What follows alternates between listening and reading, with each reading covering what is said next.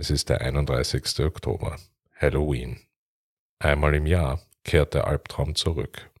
Die Kinder mit ihren Halloween-Masken sind eine schreckliche Erinnerung an den Horror, der Adrian Sinclairs Leben erschüttert und vollkommen verändert hat.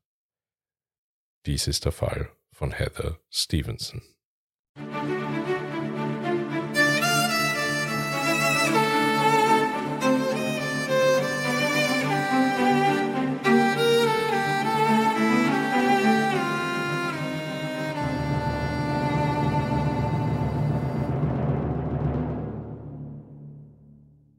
Hallo und herzlich willkommen bei den Interrogation Tapes. Ich bin's wieder, euer Tarek und ähm, wie versprochen melde ich mich zurück mit unserem Halloween Special. Ich hoffe, ihr hattet ähm, alle eine gruselige, schaurige und zugleich süße ähm, Zeit ähm, während Halloween und ähm, habt euch schon ein wenig von den Massen an Süßigkeiten erholt, die ihr eingesammelt, konsumiert und verteilt habt. Ähm, ich muss sagen, ich bin da noch am Arbeiten dran. Ähm, aber ja, es, es ist wie jedes Jahr einfach und ein, ein, ein, ein schönes Erlebnis, gerade für Kinder. Ein, ein, darüber könnte man eine eigene Folge, glaube ich, machen. Eine, eine Festivität, die hier in, in Mittel- und Westeuropa einfach auch ähm, über die letzten Jahrzehnte Einzug gehalten hat. Ich kann mich erinnern, ich oute mich jetzt, ich bin Jahrgang 84. In meiner Jugend und Kindheit war Halloween noch nicht so ein Thema. Äh, mittlerweile ist es einfach eine feste Größe geworden. Ähm, ich finde es nicht schlecht. Äh, und ja, es, es, es gibt zumindest den Sinn, finde ich, auch für Kinder und Jugendliche, auch ein bisschen den Umgang mit Furcht und mit Angst vor gewissen Situationen, die äh, nicht so ganz alltäglich sind, ähm, umzugehen. Und das ist einfach auch meiner Meinung nach ein, ein ganz normaler Prozess, den, den man, mit dem man auch konfrontiert sein sollte. Aber genug zur Halloween und zur Grundsatzdiskussion darüber. Wir wollen heute ähm, auf einen Fall eingehen, der sich eben genau zu Halloween ereignet hat. Das ist zwar schon ein Weilchen her, 2005, aber ähm, ja, genau am 31. Oktober. Und es handelt sich um den Fall Heather Stevenson, um ein recht, ja, ein, ein, ein unfassbar brutales Verbrechen, welches durch ähm, Liebe und Eifersucht motiviert war und begangen wurde von einer Frau, die ein, ein, ein sehr turbulentes äh, Leben hatte und eine Sozialisierung, die ja für, für eine, eine Frau in ihrem Alter, ähm, in der Gegend, in der sie wohnte, darauf spielt auch ein bisschen eine Rolle in dem Fall, ähm, eher unüblich war. Also sie war Mitglied ähm, der Hells Angels beziehungsweise einer, einer, einer Splittergruppe davon und einer, einer Frauenbiker Gang und in dem Fall kann man wirklich Gang dazu sagen, denn kleinkriminelle Aktivitäten waren hier an der Tagesordnung. Ja, das ganze Setting ähm, spielt diesmal nicht in den Vereinigten Staaten zur Abwechslung, sondern mal ähm, wieder im Vereinigten Königreich, in England, in Berkshire. Und ja, bevor ich euch weiter zu Texte mit örtlichen Details, ähm, steigen wir mal ins Inhaltliche ein. Und ja, ich wünsche euch viel Spaß bei, dem, bei der Fallfolge um Heather Stevenson. Am 31. Oktober 2005 kam Adrian Sinclairs Freundin nur knapp mit dem Leben davon, als ähm, Adrians Ex-Geliebte in einem Geisterkostüm und einer Scream-Maske verkleidet vor ihrer Tür stand und abdrückte. Diane Lomax, Adrians Freundin zu diesem Zeitpunkt, überlebte, aber ihr Nachbar wurde kaltblütig erschossen, als er sich versehentlich zwischen Heather Stevenson und ihr geplantes Opfer stellte. Stevenson wurde im September 2004 wegen Mordes an Bob Wilkie und des versuchten Mordes an Diane zu lebenslanger Haft verurteilt, jedoch zu mindestens 22 Jahren. Dies war der Höhepunkt einer 18-monatigen Qual für Adrian, den das Bild seiner Geliebten, die zur Mörderin wurde, in ihrem Halloween-Kostüm noch immer verfolgt. Und sein Albtraum sollte zu diesem Zeitpunkt noch lange nicht vorbei sein.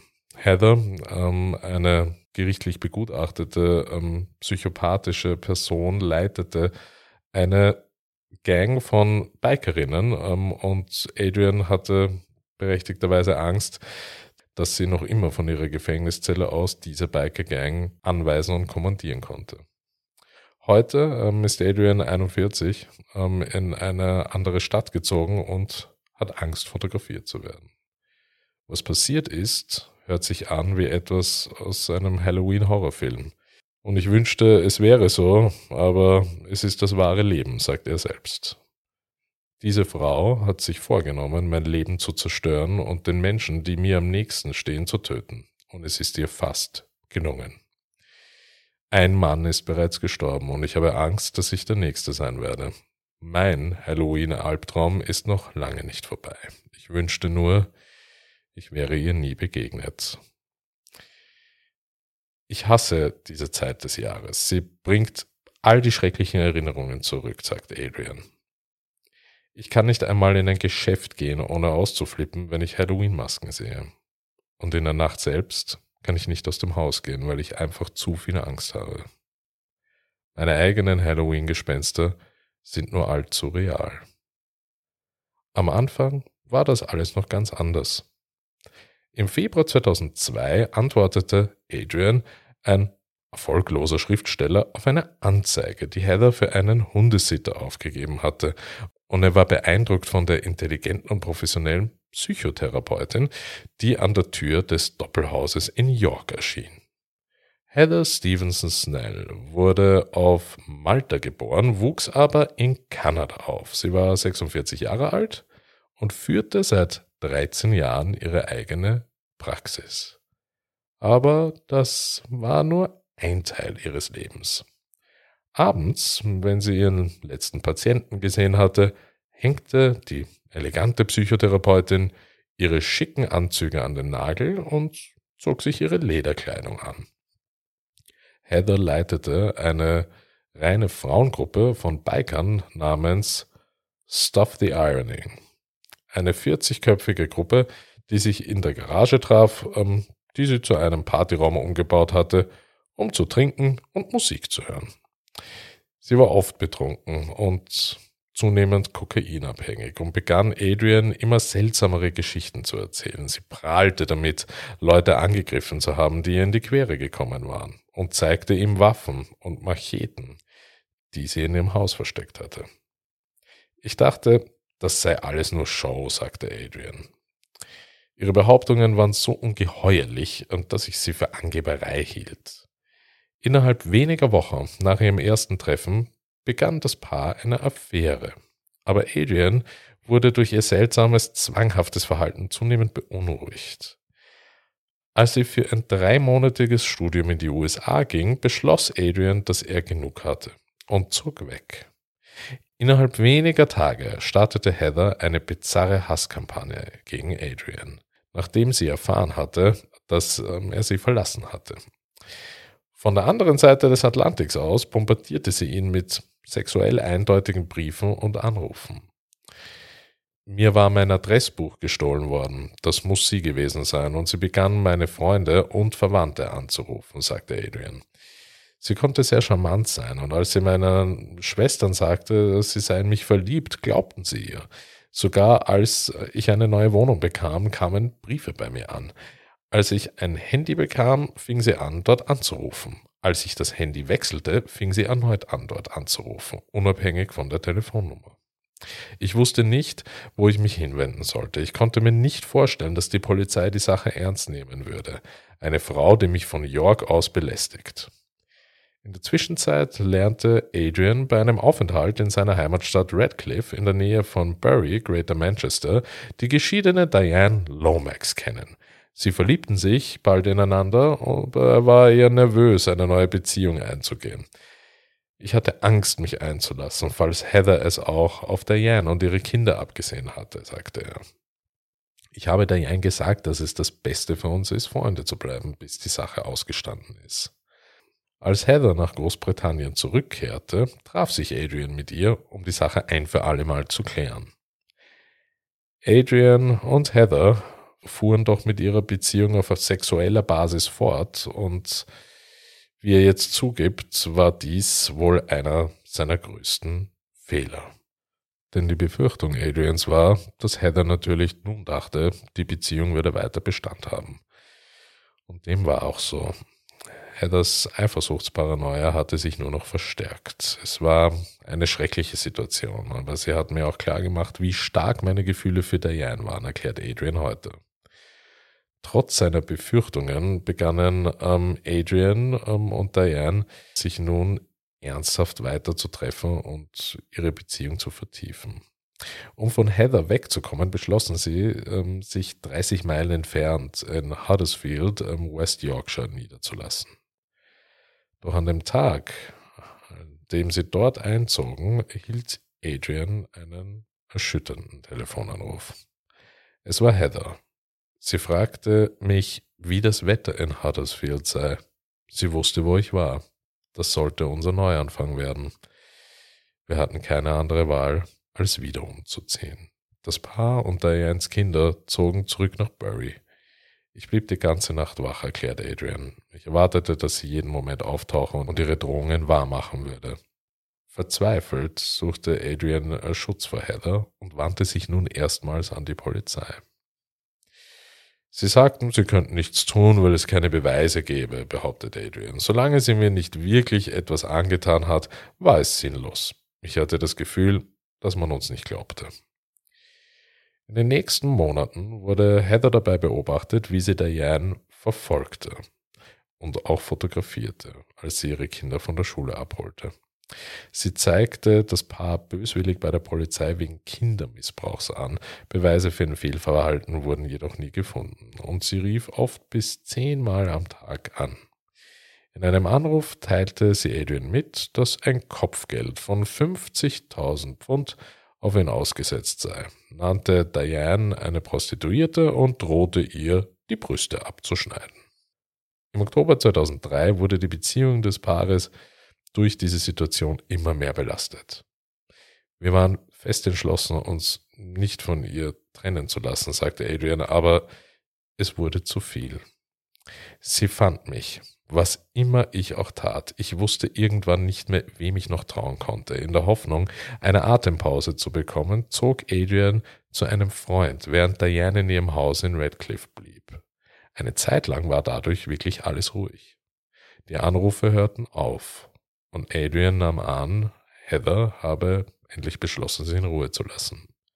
In Wirklichkeit hatte sie ihr tödliches Spiel auf die nächste Ebene gehoben. Sie nahm nun Schießunterricht und plante zu diesem Zeitpunkt, wie sich in den darauffolgenden Ermittlungen herausstellte, bereits die Ermordung von Diane und wollte Adrian damit belasten. An Halloween 2003 setzte sie ihren Plan in die Tat um. Nachdem sie einige alte Kleider von Adrian, die sie gehortet hatte, angezogen hatte, verkleidete sie sich mit einem Geisterkostüm aus Laken und mit einer Scream-Maske. Mit einer abgesägten Schrotflinte bewaffnet, kam sie um 1.30 Uhr zu Dianes Haus und verlangte, hineingelassen zu werden.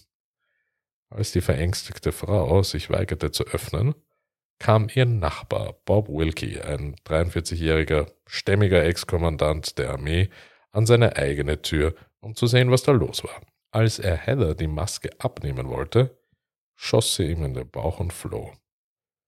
Bob blieb sterbend auf der Straße zurück. Heather kam nicht weit. Am nächsten Morgen wurde sie von der Polizei aufgegriffen, die bald darauf vor Adrians Tür stand um ihn in ein sicheres Haus zu bringen, nachdem sie von seiner Verbindung zu den beiden Frauen erfahren hatte. Heather, so erfuhr das Gericht später, war dabei beobachtet worden, wie sie übervorsichtig auf der Autobahn fuhren. Als die Beamten sie anhielten, fanden sie in ihrem Ford Escort eine Schrotflinte, ein Messer und ein blutverschmiertes Laken. Bei ihr zu Hause entdeckten sie Karteikarten, auf denen ihre Pläne für den Mord und ihre Flucht beschrieben waren, ebenso wie Pläne, Adrian des Verbrechens zu beschuldigen. Sie stritt jedoch alle Vorwürfe ab und wurde aber im September letzten Jahres für schuldig befunden. Zu diesem Zeitpunkt hatten sich Adrian und Diane jedoch bereits getrennt, da die Belastung durch das Geschehene einfach zu groß war. Sie sehen sich jetzt nicht mehr. Adrian sagt heute, ich möchte, dass sie von all dem befreit ist und ihr eigenes Leben führen kann. Ich nehme an, Heather hat am Ende bekommen, was sie wollte. Sie hat es geschafft, uns auseinanderzubringen.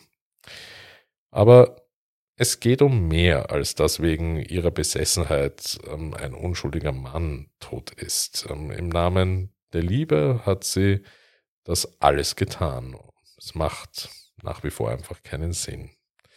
Einen Monat nach ihrer Verhaftung an Halloween letzten Jahres wurde Adrian nach eigenen Angaben erneut angegriffen und von Männern zusammengeschlagen, die behaupteten, von Heather geschickt worden zu sein. Er sagt, die Polizei habe nichts unternommen, aber Heather beeinflusse sein Leben aus dem Gefängnis heraus nach wie vor. Er sagt, er hat noch immer Flashbacks, Albträume. Er hat mehrere Kilo abgenommen und, ähm, und nimmt nun zusehends Antidepressiva. Zu dieser Jahreszeit kann mich alles aus der Fassung bringen. Ich schlafe nachts nicht. Und wohin ich auch gehe, was ich auch im Leben tue, ich werde immer über meine Schulter schauen. Ich werde Heather nie unterschätzen, selbst jetzt, wo sie hinter Gittern sitzt, weil es Leute gibt, die ihre Drecksarbeit für sie erledigen. Und wenn das bedeutet, mich zu bekommen und zu erledigen, werden sie das tun. Aber sie wird nicht gewinnen. Ich kann sie nicht gewinnen lassen. Ich muss weitermachen, sagt Adrian. Richter Wakerley verurteilte Stevenson Snell zu einer, eben wie anfangs schon berichtet, ähm, lebenslangen Freiheitsstrafe und erklärte, dass sie wegen Mordes mindestens 22 Jahre absitzen werde. Er fügte hinzu, dass die Psychotherapeutin, die an einer Persönlichkeitsstörung litt, immer danach strebte, im Mittelpunkt der Aufmerksamkeit zu stehen. Die Pläne, die sie schmiedeten, waren atemberaubend, sagte er. Sie haben ihre Flucht minutiös geplant und sie hatten vor, Sinclair, also Adrian, das Verbrechen anzuhängen. Ihre Lügen waren atemberaubend und schamlos und ich stellte fest, dass sie absolut keine Spur von Reue über das gezeigt haben, was sie getan haben. Sie wussten sehr wohl, was sie taten. Eine Unzurechnungsfähigkeit ist auszuschließen. Ja, das war der Fall Heather Stevenson und wir haben in unserer Analysefolge ähm, definitiv viel zu besprechen. Wir haben hier eine Täterin, die Psychotherapeutin ist und selbst unter einer Persönlichkeitsstörung litt, die ein Doppelleben führte, die untertags einem anerkannten, seriösen akademischen Beruf nachging und abends ähm, eine kleinkriminelle Bikergang führte. Wir haben einen, einen Adrian Sinclair, der ähm, im Prinzip keinen normalen Alltag mehr führen kann, der sich bedroht fühlt, zu Recht, da Heather aus dem Gefängnis heraus Strippen zieht. Und diese Themen ähm, werden nicht nur mich, sondern auch Sandra beschäftigen. Und in diesem Sinne freue ich mich schon auf unsere Analysefolge am Donnerstag und wünsche euch alles Gute. Bis bald. Tschüss.